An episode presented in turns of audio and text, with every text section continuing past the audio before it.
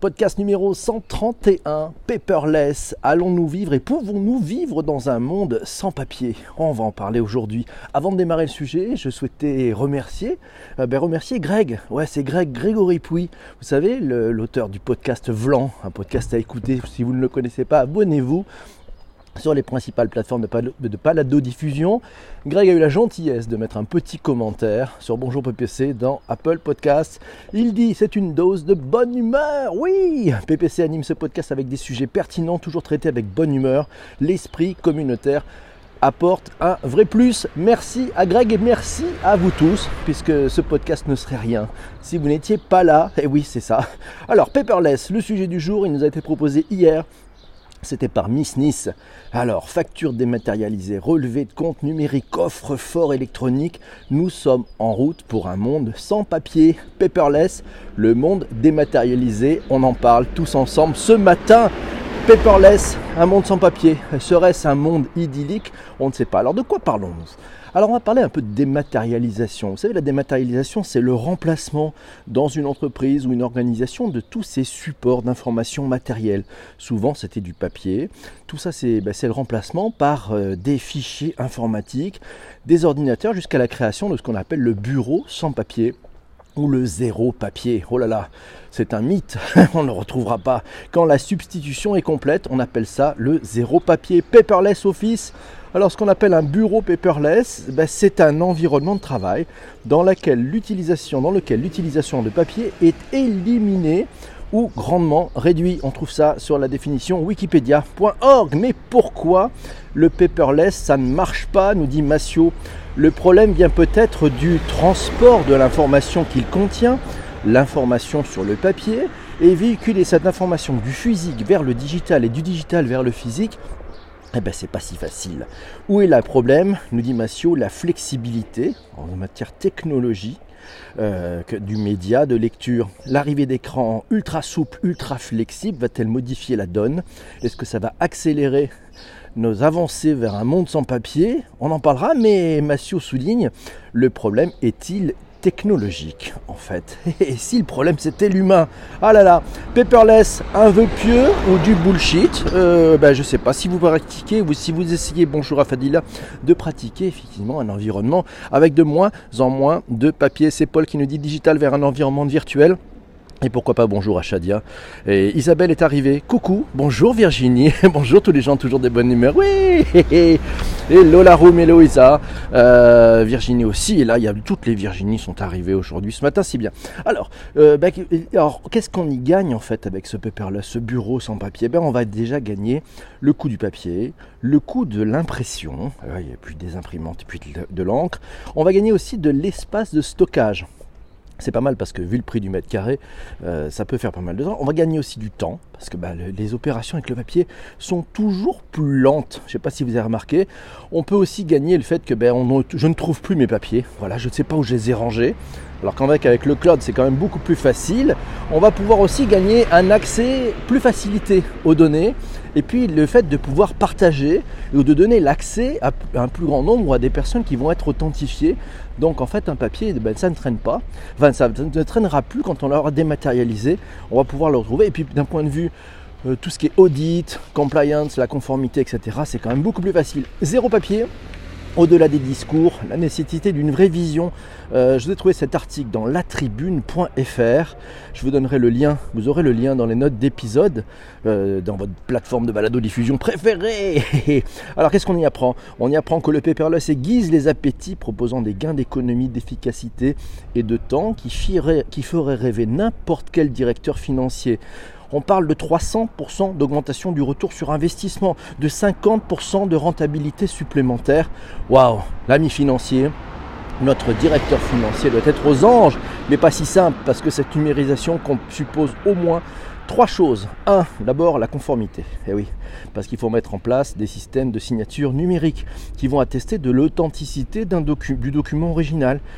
Deux, c'est la sécurité. Ah bah oui, il faut, mettre, il faut investir sur la sécurisation des données, parce que ça veut dire qu'il faut mettre en place des systèmes qui sont robustes au niveau du stockage, de la gestion des transactions, euh, et puis il faut protéger son entreprise, et puis le patrimoine. Et puis troisième point, eh ben, c'est la traçabilité.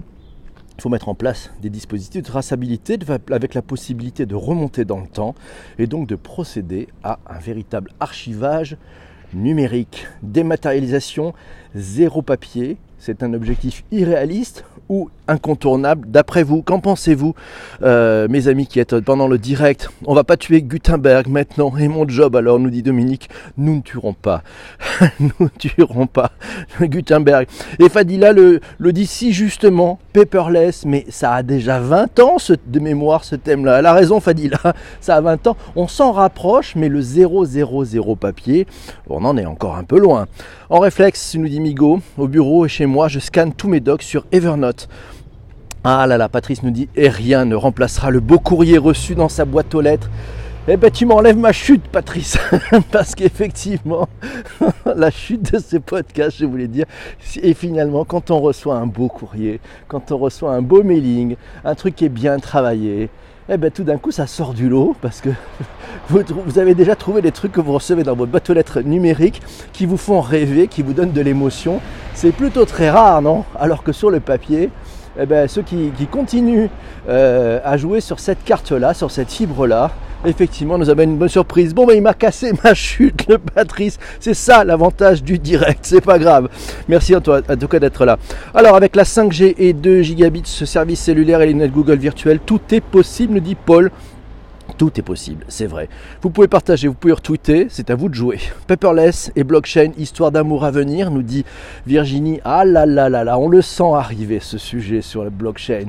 Effectivement, pas de papier, tout dans le cloud, la certification, mais le candidat idéal pour résoudre cette équation fabuleuse ne serait-il pas la blockchain? Elle a raison Virginie, merci beaucoup. Alors, La Poste, premier hébergeur des données de santé aussi. Ah, alors là, il y a des pages de pub euh, qui passent. Merci avec l'émotion du courrier. On n'oublie pas une belle écriture, nous dit Dominique. Benoît nous dit Tiens, un bon départ, c'est la signature électronique. Sinon, on matérialise puis on signe, puis on redématérialise. Ouais, là on est parti pour un, truc un peu trop compliqué. La carte postale est devenue un must fun précieux, nous dit Fadila. Ah, c'est Laura qui nous dit mon plus bel usage du paperless, c'est le Kindle. J'ai arrêté de payer des suppléments bagages en partant. Et puis la magie de ce Kindle, c'est qu'on peut lire en plein soleil. Essayez ça avec un iPad. Non, ça marche pas. Alors qu'avec Kindle, ça marche très très bien en vacances. Et oui, c'est au top pour ceux qui l'ont testé. Et on voit que Fadila l'a testé et fait un beau pouce en direction de Laura. Dématérialisation, zéro papier, objectif irréaliste ou incontournable. Un article à lire dans ordinal.fr. Outre le fait de générer des économies importantes, de réduire les temps liés aux procédures administratives et donc d'optimiser la réactivité et l'efficacité de l'entreprise. La mise en place du zéro papier permet aussi de garantir l'intégrité et la fiabilité des données, de faciliter leur archivage et leur sauvegarde, et puis aussi de conserver la traçabilité de leur flux, mais aussi d'assurer une confidentialité des différents échanges. Il y a pas mal de bénéfices quand même hein, autour de ça. Gérer simplement ses dépenses d'entreprise. Euh, sur le blog de Spendex, Spendesk, on trouve 6 astuces éco-responsables. Alors par exemple, ben, pour les notes de frais, vous savez, c'est chronophage quand même de faire des notes de frais. Ça prend du temps, il y a du papier, il faut remplir le formulaire B23, B17 et machin, il faut faire la signature, il faut faire signer par son chef. Oh là là, que cette procédure est longue. Il y a une étude d'ailleurs de GBTA HRS qui montre que les coûts cachés induits par le traitement d'une note de frais pour un déplacement professionnel ça monte aux alentours de 53 euros, auquel il faut rajouter 48 euros en cas d'erreur. Et oui, ça c'est le temps homme, c'est du temps masqué, les gens ne le comptent pas, mais quand on analyse, on se rend compte. Donc ça veut dire qu'on arrive presque à 90 euros pour traiter une note de frais d'un voyage. C'est trop coûteux, il va falloir faire un tour vers des applications euh, numériques de scan qui permettent effectivement, et on va en parler tout à l'heure, de faire un peu de red lad vers le paperless. Euh, c'est Massio qui nous a trouvé une petite illustration. Voilà, une Uber, vous savez que Uber ne donne pas de ticket papier. Ah là là, Uber ne donne pas de ticket papier. Et pourquoi donc Uber ne donne pas de ticket papier? Eh ben oui, ben c'est pour gagner du temps. c'est pour gagner du temps et tout ça est archivé dans le cloud. Isabelle nous dit à l'INSEAD, ils sont passés au paperless depuis deux ans. Euh, tous les documents à lire avant les cours sont disponibles sur une plateforme dans le cloud et les présentations des profs sont posées sur la plateforme. Et oui, paperless aussi à l'INSEAD. Et Yves qui nous dit Moi, je reçois toutes mes factures à payer via email. C'est plus écologique. Vidéotron, ici au Québec, s'engage à planter un arbre à chaque abonnement à la facture électronique. Et pourtant, il y en a des arbres hein, au Canada. Application des notes de frais qui permettent de scanner le ticket et hop, Radlad pour envoyer tout cela à la compta, redatage, géolocalisation. Radlad, tout est prêt pour la note de frais sans papier. Alors Radlad, vous avez entendu parler de ce terme? Alors on va peut-être vous dire. Rad, ça veut dire reconnaissance automatique de documents. Et LAD, ça veut dire lecture automatique de documents. Euh, des exemples d'applications mobiles qui permettent de faire ça. Oh, J'en ai trouvé trois. Euh, il y a Expensify, voilà, vous trouvez ça sur les plateformes de téléchargement. Il y a N2F, je crois que c'est une boîte française qui fait ça. Et il y a Expensia notamment. Voilà, ces trois applications qui sont sympas. Alors, et on oublie ceux qui aiment écrire, et n'oublions pas ceux qui aiment écrire. Ah là là, Peut-on se passer, tiens c'est Daphné qui nous dit, peut-on se passer du papier avec les risques de piratage et les pertes de données? Ah là là. Euh, je sais pas si on peut se passer du papier. Moi, j'ai pas envie de m'en passer du papier, mais pas tout le temps. Mais vous voyez, c'est quand on veut poser une idée, quand on veut dessiner, c'est pas mal. Alors, on peut, dire on a grand tableau blanc, mais une bonne vieille feuille de papier avec un crayon, ça aide aussi à poser les idées. Hervé, qu'est-ce qu'il nous dit, Hervé? Alors, euh, ben Hervé qui est là. Livre ou tablette pour les lycées. Un tiers des élèves préfèrent garder le livre papier, nous dit Hervé, effectivement, et c'est, et c'est Benjamin qui rebondit en disant euh, c'est un faux débat. On demande de choisir en deux semaines. Ah ouais, c'est, un peu trop rapide peut-être pour ce choix. Il faut peut-être pouvoir tester pour s'habituer à cette transformation aussi numérique.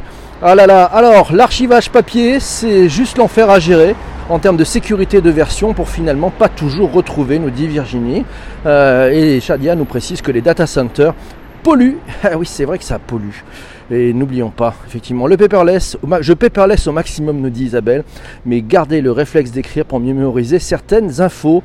Et on le fait sur du papier recyclé, nous dit Isabelle, c'est pas mal. Corinne nous dit c'est aussi une supercherie de ne plus délivrer les papiers, car à un moment, on doit imprimer. Ah oui, sûr, euh, c'est sûr que tu as des, des services qui se sont dit, on va leur filer la version numérique, et puis c'est eux qui imprimeront. Donc on va essayer de déporter les coûts, les coûts d'impression, les coûts de stockage ben, finalement chez, euh, chez les utilisateurs, chez les clients. En formation, j'anime encore et j'utilise le paperboard, nous dit Fadila. Rien de mieux que le paperboard. Delphine nous dit quand on veut réfléchir, le papier crayon, je préfère. Bonjour Aaron. Alors, c'est Corinne qui nous dit que le fabricant européen de papier recyclé il est sur la sellette. Alors j'ai pas suivi, faudra qu'on m'explique ce qui se passe. Le sans-papier, on y est forcé via les impôts, la sécu, la CAF, nous dit Miss Nice. Eh Miss Nice est là, et merci d'avoir proposé ce sujet hier. Euh, en réunion, nous dit Fadila, mon bloc-notes ne me quitte pas.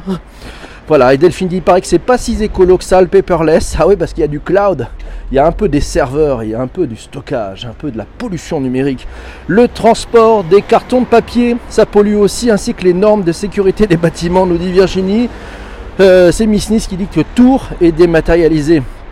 Ah là là. Euh, gardez les papiers de toilette, s'il vous plaît. Oui, parce qu'avec une tablette, on ne peut pas faire grand chose. C'est Laure qui nous dit Hello, dans mon entreprise, nous avons une démarche less paper. Ah, c'est pas paperless, c'est less paper. Moins de restrictions et plus de responsabilisation. À chacun de garder, de regarder comment se limiter.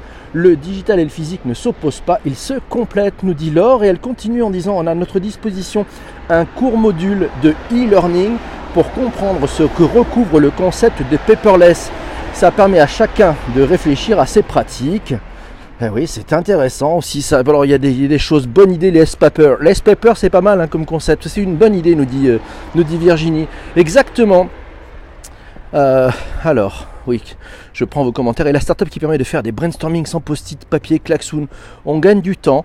Euh, oui, c'est vrai, c'est plutôt pas mal, c'est plutôt pratique, c'est digital, ça, ça fonctionne. Voilà. Alors, Qu'est-ce qu'on voit d'autre? Ben, Les gens se sont engagés à réduire leur consommation de papier. Euh, c'est Massio qui nous a trouvé une chouette illustration. Euh, mais là, il y a un petit problème de connexion, j'arrive pas à lire les chiffres. Mais voilà, donc j'essaierai de vous mettre ça dans les liens des notes d'épisode pour aller plus loin. Digital Workplace, comment instaurer le paperless en quatre étapes. Alors c'est un article trouvé dans archimag.com. Euh, vous aurez le lien dans notre épisode. Pour rendre les postes de travail plus ouverts, plus mobiles, plus dynamiques, les entreprises joue la carte d'un aménagement ambitieux, à savoir supprimer les modes de rangement. Fini les armoires ou quasi individuelles. On en parlait hier dans notre épisode numéro 130 au sujet des bureaux de demain. Et oui. Euh, Alors c'est les armoires, les étages de rangement, bon, on n'en parle plus, la bibliothèque est ouverte, voilà, non c'est fini. Ça laisse de la place à la circulation, aux espaces ouverts, ce qui peut aller jusqu'à la suppression des bureaux attribués. On en parlait, Flex Office quand tu nous tiens. Alors pour y arriver, il y a quatre étapes, on va essayer de vous les donner. C'est Massio qui nous a trouvé ce chouette article. S'inscrire dans le calendrier de mise en œuvre des nouveaux modes de travail, construire des programmes d'action et raisonner sur une autre manière de ranger l'information. Et oui, parce que dans tout changement, il faut réfléchir aux incidences. Et il faut prendre le temps de réfléchir aux incidences parce que vous savez, dans toute innovation, dans toute nouveauté, il y a une partie qui s'appelle l'innovation destructrice. Et oui, c'est la partie cachée, celle qu'on ne nous donne jamais et qui pourtant ben, oblige à abandonner à certaines choses, à faire différemment, à regarder le monde avec une autre paire de lunettes. Troisième point, construire les programmes de numérisation sur mesure avec les équipes en prenant en compte les critères d'identification de tout le fond documentaire que vous allez utiliser et passer en, paperless. Et puis quatrième point, c'est appréhender le socle bureautique qui est mis à disposition des salariés de l'entreprise. Et oui, essayons de nous rendre compte, ça change quoi pour les collaborateurs? Comment vont-ils accéder à l'information? Quels vont être les outils qu'on va leur donner? Est-ce que la, la qualité du débit sera bonne Est-ce que ça sera facile à trouver? Sinon, vous allez droit à la catastrophe. Et oui, alors c'est Adobe, tiens, c'est Patrick qui nous donne ça. Adobe apporte-t-il un semblant de réponse avec le format PDF Peut-être. En tout cas, ils ont fait un outil, ça s'appelle Adobe Savings, ça s'appelle Digital Transformation Savings Calculator. Vous avez le lien dans les notes d'épisode, faites le test. C'est un, euh, un petit questionnaire en 4 étapes, 4-5 étapes, qui vous permet de chiffrer le gain de passer à du paperless. Voilà, le gain, l'économie euh, physique hein, en, euros, hein, en dollars pour dans, ce, dans cette démonstration sur le fait de passer en paperless. Et puis sinon, si vous voulez aller plus loin, il y a un site qui s'appelle Zero Paper, zéro papier, zéropapier.fr. C'est un site français. Alors on y trouve deux trois trucs. alors il y a un gros effort qui reste à faire en France. Hein. En 2017, seulement 5% des livres étaient vendus sous forme numérique. Incroyable. Faut dire qu'ils font pas beaucoup d'efforts. Ils mettent le même prix euh, pour un livre papier que pour un livre numérique. Serait-ce une façon de garder le monopole du livre papier? Je ne sais pas. 340 millions de livres papier ont été produits sur cette année. 2017 euh, et savez-vous qu'il y en a 25% qui sont jetés? Ouais un livre sur quatre est détruit sans jamais, jamais avoir été lu oh c'est chaud ça hein? Alors que cette lecture c'est pour ça que j'aime bien voir fleurir dans les villes, dans les arrondissements, ben, des petites librairies pour tous, vous savez, ces petits meubles dans lesquels chacun peut poser un livre et le mettre à disposition pour euh, que quelqu'un que l'on ne connaît pas puisse s'en saisir et passer peut-être un moment d'émotion avec son bouquin sur les mains. Sinon, ben, le reçu, ne demandez plus de tickets, ne demandez plus de tickets. Euh, c'est bien souvent instinctif, on se dit ouais on ne sait jamais si j'ai besoin de vérifier. Mais en fait, maintenant que vous avez les notifications qui arrivent directement, que vous pouvez suivre vos comptes bancaires directement avec votre mobile, pourquoi demander encore le ticket? Et puis il y a des boîtes qui s'y sont mis, qui vous font le ticket électronique. C'est Apple, c'est Leclerc, c'est Decathlon, c'est Promode. Par exemple, voilà, eux ils sont passés au ticketing électronique et donc vous recevez dans votre boîte mail vos factures. Mais bon, infiniment, à quoi ça sert tout ça? À pas pour les biens de grosse valeur. Si c'est pour un café, si c'est pour un machin, ça sert finalement pas à grand chose. Consommer du papier est-il un crime écologique C'est Quentin qui nous a trouvé ce chouette article euh, sur 20minutes.fr. Voilà. Le démat, la, démat versus le papier. L'industrie du papier est une des plus écologiques qui soit. Et oui, on peut consommer du papier car il y a une bonne empreinte écologique par rapport à d'autres supports. C'est Géraldine Poivert qui dit ça, mais à condition de ne pas faire de gaspillage et de le trier pour qu'il soit recyclé. Nos forêts européennes ont même gagné près d'un million d'hectares cette année. Oh là là là là Alors sinon, bah pour finir, le papier n'est pas mort. Le papier n'est pas mort. C'est un tweet de Yann Klessen qui célébrait euh, ben, la publicité de la Renault Talisman qui s'exposait en livret d'art. Voilà, on parlait d'une sorte de mailing voilà, qui fait rêver pour acheter une voiture. Eh ben, c'est pas mal de se dire aussi, ben, il y a un espace pour les créatifs. Les mails polluent aussi. Oh oui, les mails, les emails polluent euh, aussi dans nos boîtes mail. C'est terrible. Le ticketing, ça sert à récupérer des données surtout. oui, c'est vrai que c'est aussi une façon de vous demander votre email. Hein, de façon, ça sert à la corrélation des données pour les grosses boîtes de phishing, de phishing, pardon, de phishing, ouais. Il y a aussi Recycle Livre, euh, un entrepreneur d'avenir, nous dit Corinne, c'est pas mal, ouais. Elisabeth nous dit il faut laisser son lit dans les transports une fois terminé pour qu'il accompagne un autre voyage et ou accompagner un autre voyage. Voilà. Pas faux. Alors la dangerosité, nous dit Miss Nice, c'est qu'on sera fliqué sur tout et c'est une forme d'esclavage à voir peut-être au Japon ou en Chine, on ne sait pas. Euh, au final, nous stockons davantage, nous stockons autrement effectivement avec euh, ce cloud et puis nous polluons peut-être davantage. Mes amis, 7h56, on est bien. C'est un beau sujet ça, hein. euh, c'est un vrai beau sujet et je voulais remercier effectivement euh, Miss Nice de nous avoir proposé eh ben, ce thème pour aujourd'hui et ça c'est plutôt très sympa. Merci beaucoup Miss Nice de nous avoir proposé ça. Et on se retrouve très très vite pour ceux qui sont en, écoute sur euh, Apple Podcast. N'hésitez pas d'ailleurs à mettre un petit commentaire ou si vous êtes sur Google ou Spotify. Euh, on se retrouve très très vite pour l'épisode suivant. A ciao ciao les amis.